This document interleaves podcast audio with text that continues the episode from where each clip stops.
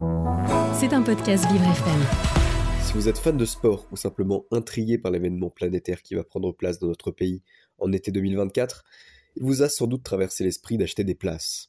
Pour ce faire, il fallait s'inscrire, avoir la chance d'être tiré au sort et enfin pouvoir acheter le précieux sésame sous forme de pack.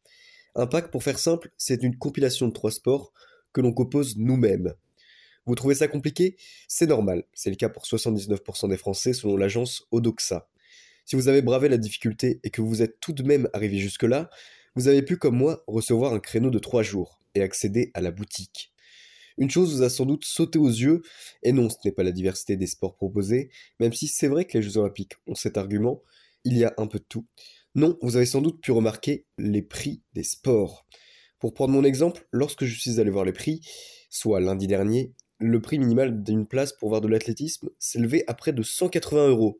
Une somme d'autant plus importante qu'il faut ajouter à ça deux autres disciplines, ce qui amène un total pour le pack souvent très très salé. Alors c'est vrai que certains sports vous sont proposés à 24 euros, mais ce sont à des horaires très compliqués, notamment très tôt le matin, et ce sont surtout des sports moins populaires que le sont l'athlétisme ou encore la natation.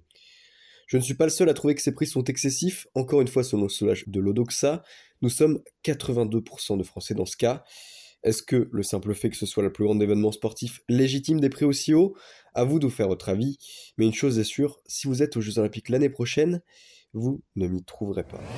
C'était un podcast Vivre FM. Si vous avez apprécié ce programme, n'hésitez pas à vous abonner.